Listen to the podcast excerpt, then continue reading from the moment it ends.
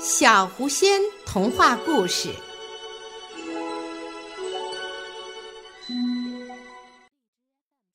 人的智慧。传说中，生活在希腊奥林匹斯山上的众神之王，名叫宙斯，他管理着天下的一切。有一天，宙斯巡游四方，来到大地上。看到这里森林茂密，牛羊成群，土地肥沃，就在这里坐下来休息。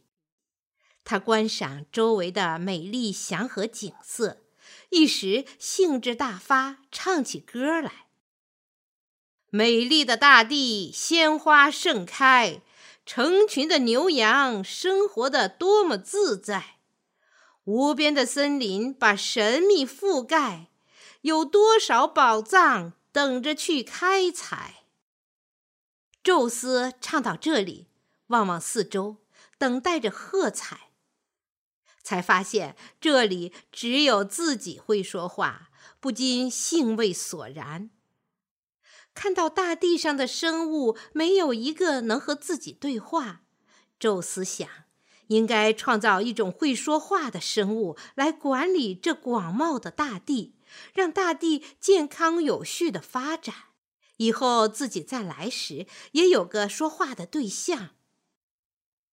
于是，宙斯回到奥林匹斯山以后，就按照神的模样创造出了人，并把他们送到大地上繁衍生息。后来，宙斯又一次来到大地上，发现茂密的森林变得稀稀拉拉。成群的牛羊也形单影只，肥沃的土地上杂草丛生，这一片美丽的大地已经被人糟蹋的不成样子。宙斯看了很生气，再也没有心情唱歌了。回到奥林匹斯山上，宙斯整天闷闷不乐，他的儿子赫尔墨斯就问他。尊敬的父亲，您为什么不高兴？宙斯说：“我为大地创造了人，原以为会让大地变得生机勃勃，谁知道却被这些人类把大地搞得一塌糊涂。我这不是作孽吗？”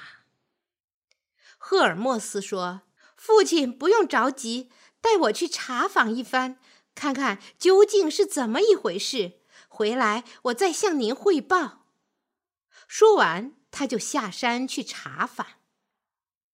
几天后，赫尔墨斯回来了，他对宙斯说：“尊敬的父亲，您虽然是按照神的模样创造了人，却没有给他们智慧，所以他们在大地上胡作非为，就没有任何节制。”宙斯恍然大悟，连忙对赫尔墨斯说：“你赶紧去给他们灌输一些智慧，免得造成更大的恶果。”赫尔墨斯就又下山给每个人灌输了等量的智慧，结果个子小的人被灌满了智慧，成为聪明人。